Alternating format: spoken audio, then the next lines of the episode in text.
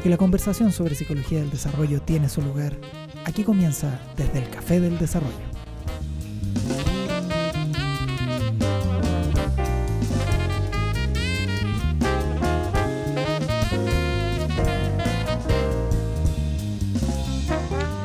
Muy buenas tardes, aquí estamos eh, en el Café del Desarrollo, por supuesto, donde más. Eh, de nuevo, en versión media pequeñita, parece que el, equipo docente está tan atacado por, por, el curso del semestre que como todos los demás, así que nada. Mm, hola Iván. Hola, ¿cómo estamos? Muy bien, somos solo nosotros dos, así que si se esperaban más gente, olvídenlo, lo siento. Es lo, que, lo que hay. Tal cual. No hay otra palabra para decirlo mejor. Eso. Así que muy en serio, de verdad, eh, eh, un abrazo para todos los que se den un tiempo para escuchar esto, porque, porque sabemos que está, está exigente el semestre, por si a esta altura el partido siempre se pone, siempre se pone con harta pega, así que nada. La idea, la idea de hoy día es juntarnos un ratito a, echar la talla, como diría usted, profesor Rucho. Me robaste las palabras. lo siento, lo siento, perdón. Es cuático que las palabras se roben. Sí, sí, sí. No, pero no nos metamos por ahí porque ahí ya empiezo a, empiezo a pensar en, todas las cosas que hacen las dudas y eso ya me abisma. Exacto.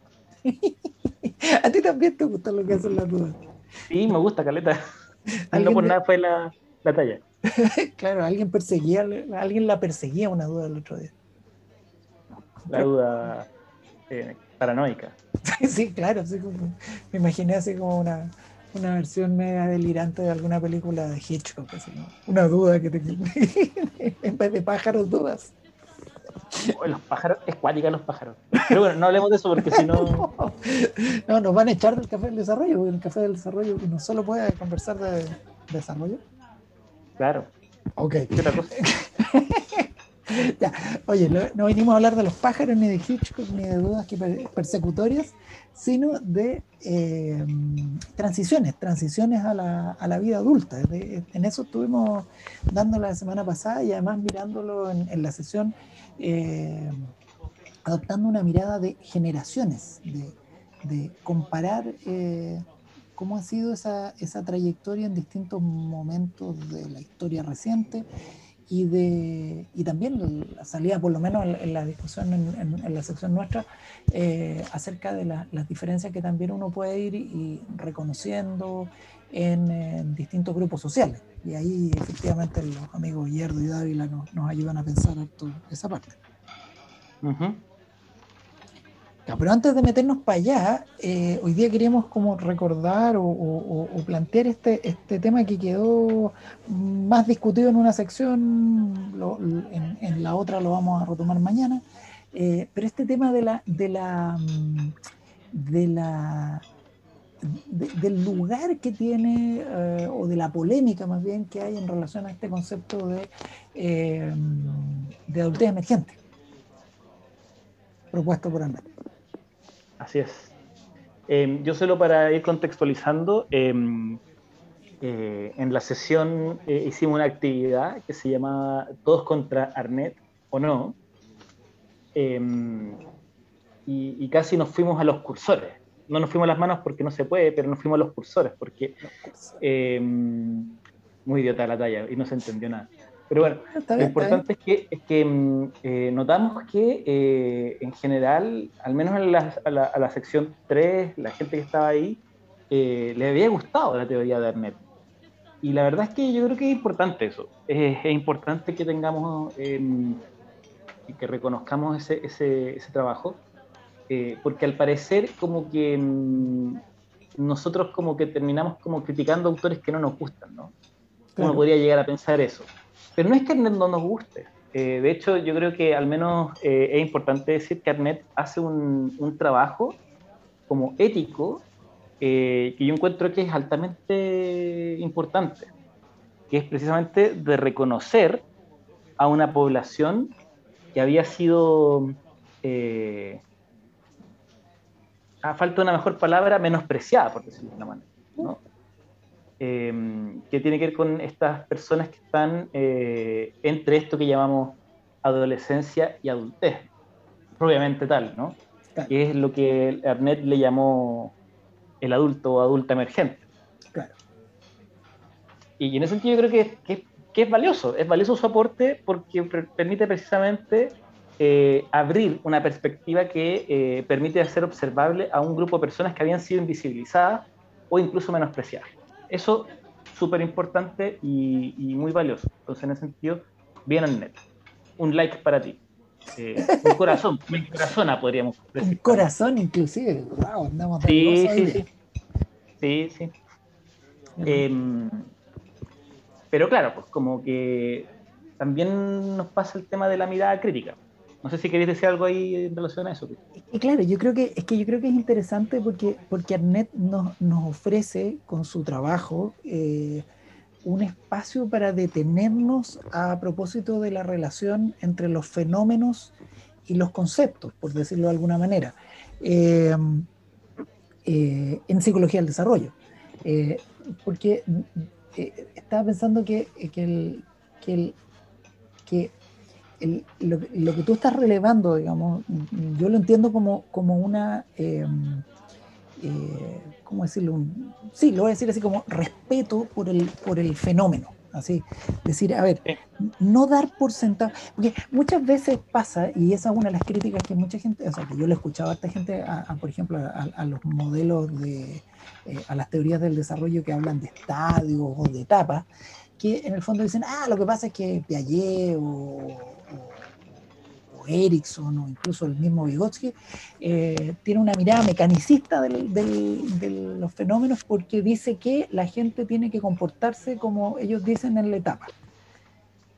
Y yo tengo la impresión de que esa es una crítica que, que, lee mal al, menos a, estos autores, digamos, los lee como al revés, por decirlo así. Eh, como que olvida que lo que los autores están diciendo es que a partir de la investigación ellos proponen eh, eh, conceptualizar ciertos fenómenos que han ido observando, digamos, en, distintos eh, contextos, y proponen conceptualizarlos en términos de, por ejemplo, estadios.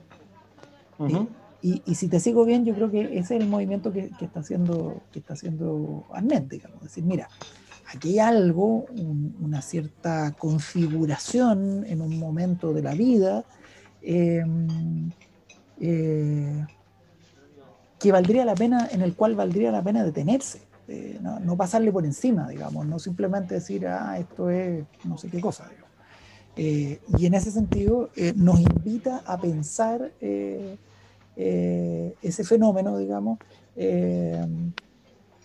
con ciertos conceptos. En este caso, Annette lo que hace es decir, oye, aquí se estaría configurando un nuevo estadio del desarrollo.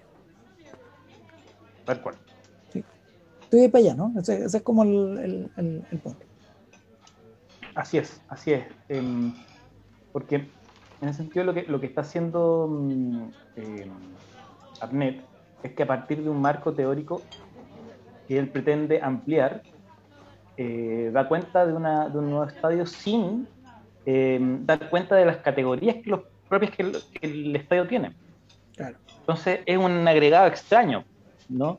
Es como si a un helado de chocolate le pusiéramos un pollo. ¿No? Es como. no pega. ¿No? Es, como... Estoy reflexionando a ver si, a, propósito de mi propio juicio crítico acerca de. O sea, puede quedar rico.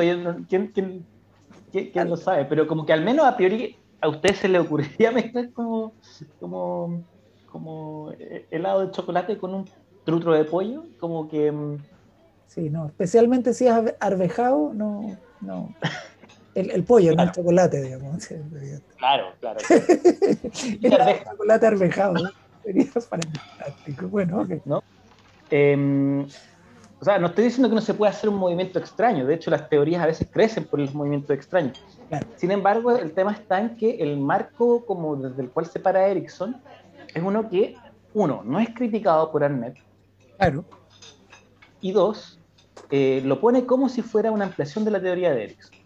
Entonces, en ese sentido, eh, nos parece que su, su, hallazgo empírico eh, no se ajusta a las reglas del estadio. Y eso nos el, parece el concepto de estadio, ¿cierto? Estás pensando en el, concepto de estadio. Claro, el concepto de estadio Hendrix. Eso yo creo que es una cuestión que, es importante como de, señalar, ¿no? Em, de recordar, porque yo creo que lo hemos, conversado incluso aquí mismo en el, café, esta idea de que eh, la lectura que a nosotros nos parece consistente con, con la mirada ericksoniana, es decir, que no es el estadio el que tiene una crisis, sino la crisis la que delimita, por decirlo así, un estadio. Exacto. Como, lo hemos dicho en otras ocasiones, estadio es aquel periodo de tiempo durante el cual eh, eh, la vida, la, relación entre Soma y Quietos en, en, Erickson eh, toma una cierta forma particular que uno puede caracterizar en términos de crisis, de, estas crisis psicosociales que, que nos propone él. ¿Sí? Entonces, en ese sentido, en ese sentido lo que, lo que uno podría decir es, el requisito para declarar como, para fundar un, nuevo estadio, es como fundar un estado, pero no, fundar un estadio, eh, sería eh, poder dar cuenta de que hay una nueva crisis psicosocial que eh, está operando durante algún rato dentro de la, de la vida de la gente. Sí. Eso sería. Sí, claro. Entonces, en ese sentido lo que queremos es como, repito, eh, no queremos como, como, como, maltratar al objeto de estudio que Arnet hace, sino la crítica hacia, el, hacia la forma de configurarlo. Yo, de hecho, personalmente, bueno, no, es solo, no soy solo yo, sé que lo compartimos como, como equipo docente. Nosotros pensamos que em, mucho más adecuado eh, pensar este periodo de adultez emergente como algo así como una, una adolescencia extendida, donde hay una diferencia cuantitativa en las posibilidades de búsqueda del desarrollo de la identidad, de la exploración por la identidad. Em, como que la crisis psicosocial en algún sentido sigue siendo la misma. ¿Quién soy yo? Preguntarse mm. es eso. Em, y yo creo que esa cuestión es importante como de tener en cuenta, que en el fondo eh, claro, cuando se cumplen 18 años en, países como los nuestros, eh, se ganan toda una serie de libertades. Libertades que implican, por ejemplo, poder comprar, por ejemplo, eh, alcohol, poder votar, poder... Em, comprar cigarrillos. Hacer otras cosas. ¿Ah? Comprar cigarrillos. Comprar cigarrillos, ¿no? Em, y aparte hay toda una cuestión cultural también de dejar hacer más cosas a las personas, ¿no? Llegar más tarde a las casas, casarse sin permiso. Entendido que se pueden casar antes, pero con el permiso de los padres. Claro, claro, casarse sin permiso de los padres. Sí, casarse sin permiso de los padres. Entonces, claro, pues en ese sentido hay toda una serie de cosas que las personas pueden hacer, actividades que las personas pueden hacer, pero sigues teniendo al menos como énfasis el, preguntarse quién soy yo ahora que estoy en este momento como más autocentrado en el desarrollo. que, ah, es que ahí es donde yo creo que aparece, es que, ¿sabes qué? El, porque eh, eh, no, estaba realmente tonteando al, ir como tratando de recordar las cosas que uno puede hacer eh, a los 18 años en Chile, porque en un cierto sentido, esas cosas, eh, pensé por ejemplo que uno puede abrir una cuenta del banco, como uno, ir al banco y abrir una cuenta. En cambio, antes, claro, de nuevo, se puede abrir, alguien te puede abrir una cuenta, de, pero tienes que tener, eh, hasta desde cierta edad, tienes que, o sea, hasta Quiero decir que eh, te pueden abrir una cuenta, pero tienes que estar asociado a un adulto responsable a, eh, a ti, digamos, o a esa cuenta en algún sentido. Claro. Entonces, lo que estoy, entonces pensé, banco, eh, o sea, autonomía económica, posibilidad de establecer una relación de pareja duradera, son como los marcadores que el mismo Arnett, recuerdo que, que investiga a propósito de marcadores de adultez. Claro. Entonces, en ese sentido, lo que, no sé si ir para allá, pero, pero es como decir, claro, legalmente en Chile, desde los 18, se abren esas, esas posibilidades, pero otra cosa es que psicológicamente eh, la gente, como se diría en, en, en, chileno coloquial de nuestros días, esté en esa. De hecho, cuando de hecho no sé, no sé en la sección de usted, pero la nuestra cuando les preguntábamos eh, oye, ¿y ustedes imaginan casarse? Y era como que entre el silencio, la risa y como, sí, alguna vez, quizás. No, claro, de hecho salía el tema de si la gente se quiere casar o si quieren tener hijos, por ejemplo. Claro. Como que hay personas que esos tienen que no. Así, no, no, no va. Y eso yo creo que, que, marca diferencias sustanciales con respecto a cómo fueron los procesos eh, de desarrollo em, previamente, marcando, por ejemplo, la posibilidad de, esta extensión de la adolescencia o lo que Arnett va a llamar eh, em, adultez emergente. Entonces, volvemos a este punto de decir, una cosa es reconocer un fenómeno psicosocial y otra cosa es conceptualizarlo como, en este caso, un estadio eh, dentro del modelo ericksoniano. yo, quería observar ahí simplemente, no, voy a desarrollar la idea porque se, me escapa de las manos, pero, pero eh, hay un libro de 1927 de, de, Vygotsky, uno de nuestros queridos eh, autores dentro de la psicología del desarrollo, uno de los clásicos, en que él va a, eh, que se llama El significado histórico de la crisis en psicología. Oh, pedazo de texto. Oh, tremendo, un textazo, además, largo, pero interesante. Eh, fantástico. Pero ¿por qué me acordé de eso? Porque una de, las, una de las, no, no es la única crítica, pero una de las críticas que hace Vygotsky a distintas tradiciones en psicología, ¿no? esto no es solo psicología del desarrollo, sino que en psicología, es que en un cierto sentido, lo voy a decir así de manera rápida, pero las acusa de haber hecho algo muy bueno, que es descubrir un fenómeno relevante para la psicología, pero luego agarrar ese fenómeno y eh, como extralimitarse en su uso. Eh, usarlo como para tratar de explicarlo todo, toda la psicología a partir de algo que era un fenómeno de la psicología. Entonces, cuando, cuando estamos, eh, cuando, yo creo que lo que nosotros tratamos de hacer dentro del equipo docente es decir, cuidarnos de eso o de algo parecido. decir, oye, una vez más, está bien, esto es relevante, no, hay que eh, volver a, menospreciar o no, no me acuerdo cuáles las palabras que usabas tú, Iván, hace un rato. Menosprecio usted, sí. Sí, eso. No hay, no hay que menospreciar esta experiencia. Esta experiencia existe, es relevante, para mucha gente es incluso muy angustiante. Eh, pero otra cosa es, es eh, mm, darle una importancia conceptual mayor de la que tiene. Exacto. ¿Sí? ¿Te hace sentido compuesto de esa manera? Sí, sí, sí, sí. Ahora, yo creo que tampoco hay que olvidar, y esto ya es como pasando un poco como al, a los otros autores, eh, que tenemos una propuesta que no habla de estadios eh, necesariamente, claro.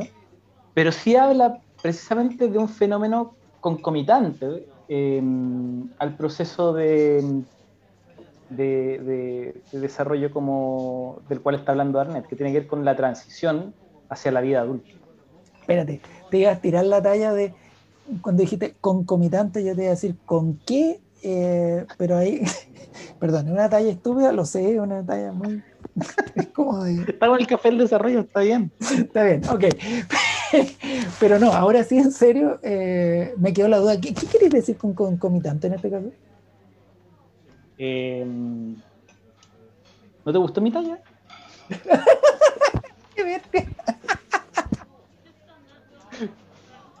no, no. Me refería como, como, como mm, que una forma de, de, nombrar el concepto que da cuenta de la transición de la adolescencia a la adultez, Arnett le llama adultez emergente. Claro. Sin embargo, otra forma de acompañar a ese mismo fenómeno es llamarle transición a la vida adulta. Claro. A eso me refería con concomitante. Ah, ajá, claro. ¿Ya?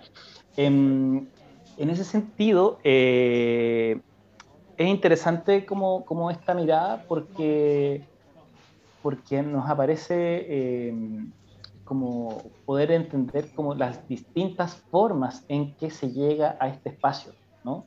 Mm. A este espacio como, o sea, más que espacio, a, esta, a, esta, a este momento del desarrollo, ¿no? Eh, y ahí creo que hay dos conceptos que son súper interesantes, eh, que nos permiten también mirar de una manera quizás como no tan, no tan unívoca. Eh, quizás el concepto de Arnet es un poco como... Mm, o sea, Arnett está consciente de las, de las limitaciones de su concepto, y a mí eso me parece que es, razonable. Claro. Pero, pero Arnett como que lo mira todo desde una forma de ese sujeto que transita desde la adolescencia hasta la adultez. Em, y eh, mm. hay un aporte teórico importante de Yardo y Dávila, que es precisamente el de utilizar dos conceptos que nos permiten pensar, uno, distintas formas de hilar hitos eh, que van como disponiendo el paso hacia la adultez. Y por otro lado, también marcar como ciertas posiciones específicas dentro del campo social van em, determinando las trayectorias de los sujetos eh, de manera diferenciada.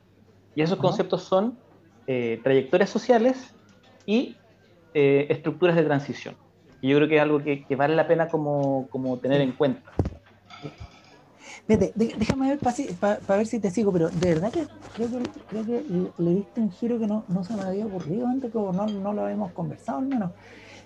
Claro, uno podría decir que en Arnet, una, una, algo que uno echa de menos, digamos, es que, es decir, ya, eh, es que, espérate, que, perdón, estoy pensando en voz alta, pero estoy pensando como, como en lógica de, tratando de meterme en la lógica en, términos de decir, ah, ya, él, eh, tú decías, es consciente de los límites de eh, los límites sociales, por decirlo así, eh, de su idea, su concepto de, claro, de, de adultez emergente. Entonces dice, esto no le pasa a todo el mundo. Claro, pero lo interesante es que entonces a los que no les pasa la adultez emergente, entonces uno podría decir, ¿no les pasa nada en su lugar, en el lugar de la adultez emergente? Mm. Nunca, nunca lo había pensado en esos términos. Y claro, cuando lo, que nos enfatizan con la idea de estructuras de transición, lo que nos está enfatizando Yardo y Dávila es que lo que le pasa a todo el mundo es que hay una transición, hay una pasada de un, de un, eh, de un momento de la vida a otro. Pero sí, y para algunos probablemente podría, esa estructura de transición tiene una forma eh, parecida a, lo que describe Arnett, pero para otros es otra estructura. El modo de transitar de transicionar como ahí, ahí ensayado. Esa la, la, he escuchado decir eso más de alguna vez. Sí, sí, sí. Eh, eh, suena a mí. No hay que decir. El modo de transitar de uno al otro puede ser súper distinto. Y claro, y ahí efectivamente no queda un espacio vacío, queda, queda, una, queda una pregunta. ¿Cómo son esos otros modos de transitar que no son el de eh, el, que describe Arnett. Exacto. Exacto. Y en ese sentido, esta idea de que no hay juventud sino juventudes, em, nos podría también llevar a la, idea de que no hay una adultez emergente, sino que hay adulteces emergentes. claro. Em, y que, claro, pues como que en ese sentido eh, quizás sería bueno como no identificar la adultez emergente como una sola posibilidad, sino también, no sé, hace un tiempo nosotros le hacíamos leer un texto de Carolina Marzana. Ah, ¿verdad? Pues sí, sí, sí. Y el texto de Carolina Marzana era un análisis de, mm, de este concepto de adultez emergente, pero en un contexto mm, colombiano. Claro, sí. Y, y, la gran diferencia en temas del marcador, de los marcadores del adulto emergente, estaba en que la población latinoamericana se parecía mucho a la población estadounidense con la que había trabajado Arnett, pero con la diferencia de que aparecía, o sea, el marcador como de la vida independiente fuera del hogar, no aparecía. Claro. se podía hacer perfectamente un adulto, o sea, como eh, un adulto, sea, como pasar a la adultez como viviendo aún con los padres. Claro. Claro. Cosa que es imposible al menos, o sea, no sé si imposible, pero al menos como mucho menos pensable dentro de la cultura estadounidense. Exacto.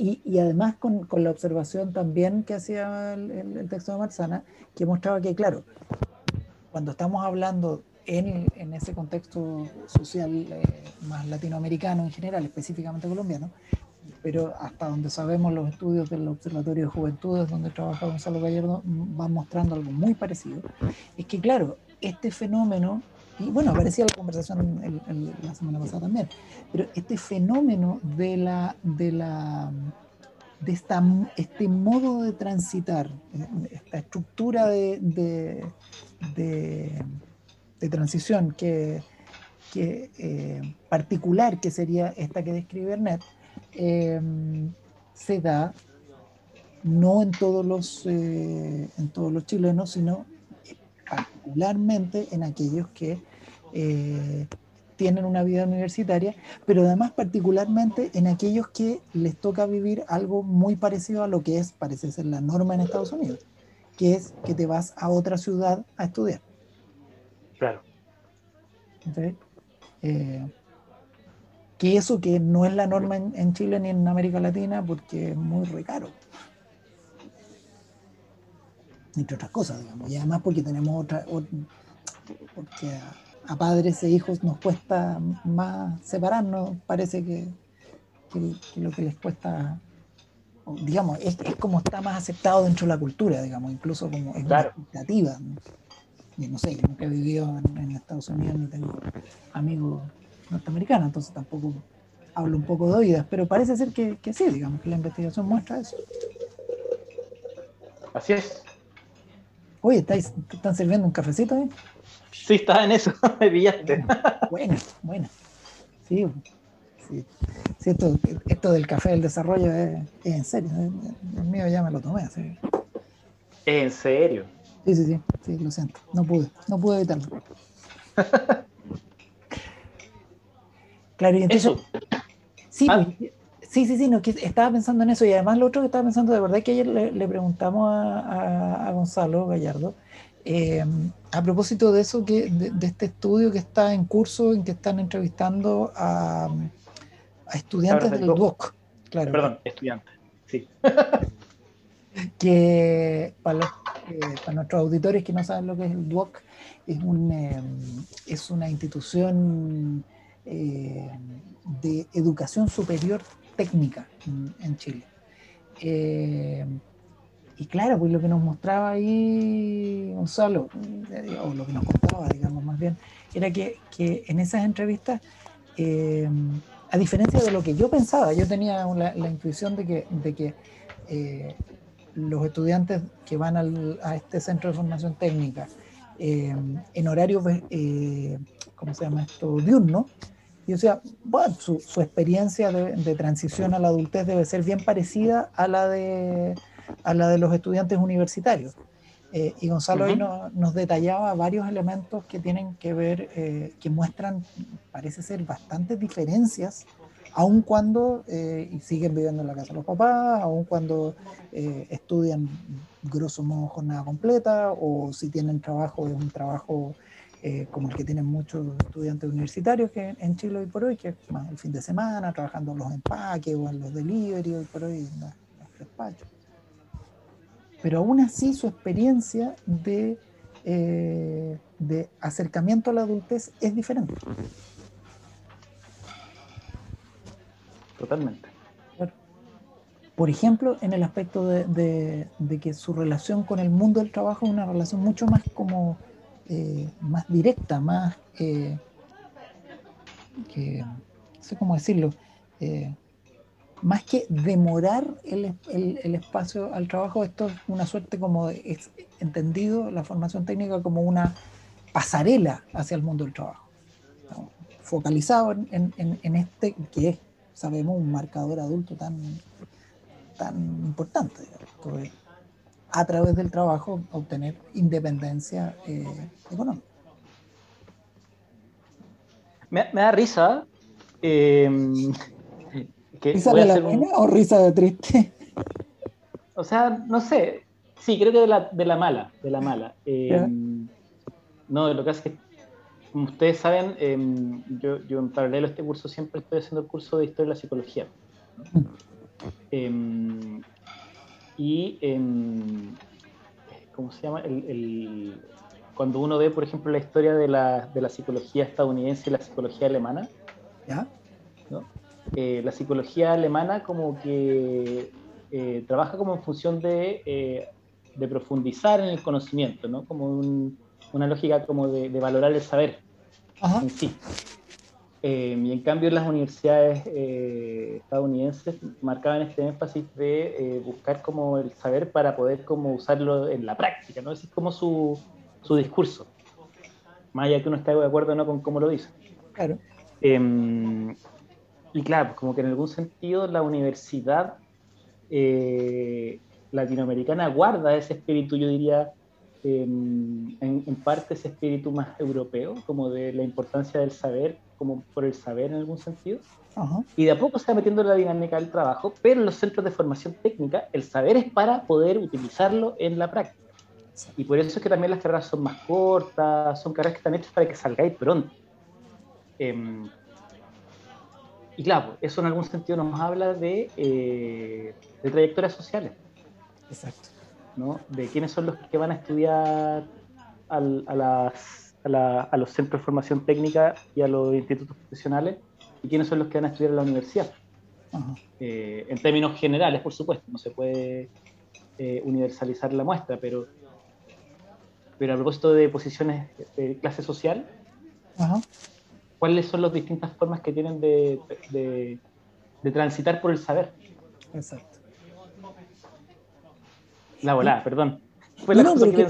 no, es que yo creo que está súper súper de la mano de la conversa que tuvimos en, la sesión el otro día. ¿Te acuerdas que también, gracias a este ejercicio que, hicimos en la, en la, sesión, en que comparábamos en qué estaban eh, los abuelos o abuelas de los presentes, los padres o madres y los presentes a los 20 años. ese, es el ejercicio. Y digamos cómo hay diferencias. Hay diferencias. La gente está eh, em, en otra forma de transitar a la adultez.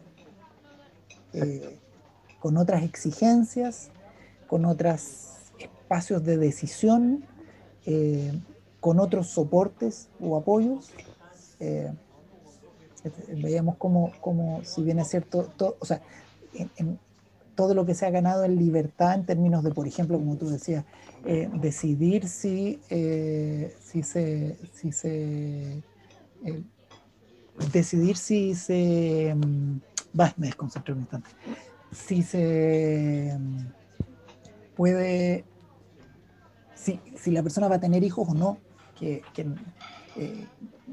las estudiantes comentaban cómo sus abuelas y sus madres en general, eh, a los 20 años, 21 años, eh, si es que no, no, habían tenido ya su primer hijo, eh, era evidente que, eso era parte de su vida, digamos, la, opción de siquiera pensar en no tener hijos no era, no era opción.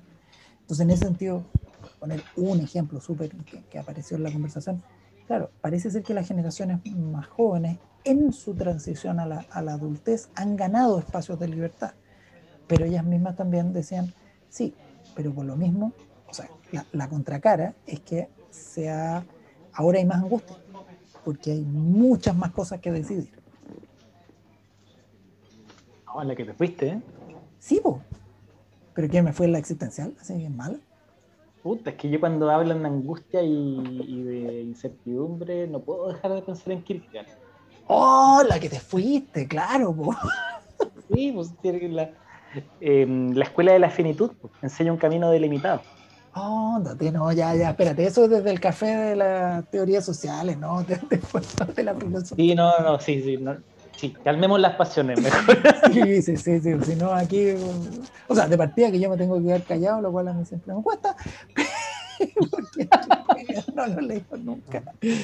Eh, Sí, pero no sé, no, sé cuáles son las connotaciones que esto tenga, pero, pero sí esta idea, o sea, volviendo a, autores más cercanos, eh, es interesante, a mí esto siempre me hace pensar en Erickson, y, en Erickson como, como siempre nos recuerda que las, las culturas tradicionales eh, uno las puede leer como en espejo de esto que estábamos describiendo.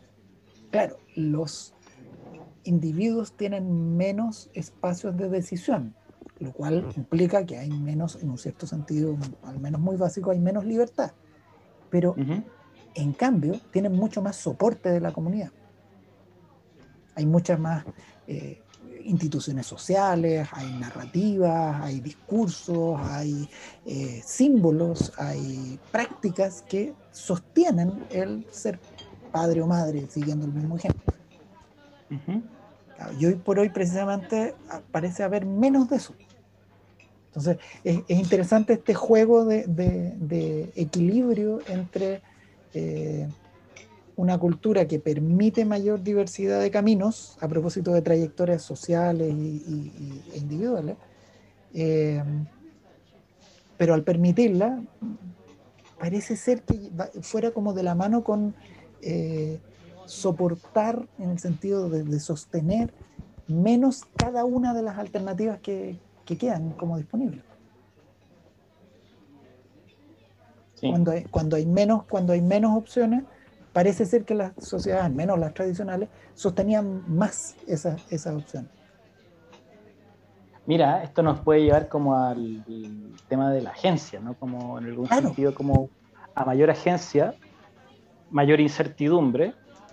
Em, y en ese sentido, a veces, si, la, si el sujeto no es capaz de soportar esa incertidumbre, muchas veces lo que va a buscar es precisamente el desarrollo de el aumento de las determinaciones sociales. Claro. Eh, de la determinación sociohistórica, de la determinación como de lo político. Y claro, eso puede ser súper peligroso. La voladita. ¿eh? Sí, está buena, está buena, está buena. ¿Te parece que lo dejemos aquí en esta, en esta voladita? Porque además yo creo que a propósito de lo que, lo que vamos a estar eh, conversando mañana en la sesión, relaciones románticas, amorosas, también vamos a seguir hablando de, de, otros aspectos de la transición a la adultez, pues así que de repente retomamos la, la próxima semana. No, y, yo creo que incluso hasta podríamos retomar hasta el tema de la incertidumbre, a propósito también de que cuando uno establece una relación romántica, em, de amor, el más tradicional del concepto, eh, el otro no está amarrado a estar contigo. Exacto. O la otra. Exacto. Y eso pone importantes como desafíos eh, a la hora de cómo entablar una relación con el otro. Exacto. Tratarla como objeto, tratarla como sujeto. ¿Qué implica tratarla como sujeto? Sujeta. Oh, bueno. Ya, pues, quedamos Con, tema abierto entonces, así que eso. Promesa ahí, promesa, profesor Rucho, de que la próxima semana retomamos aquí mismo. Sí, pues aquí vamos a estar, como siempre. Listo. Con más café. con más café. Ya que no es chiste. ya. Chao, gente, que les vaya bien. Eso, nos buena vemos. semana. Nos vemos. Chao, chao. Chao, chao.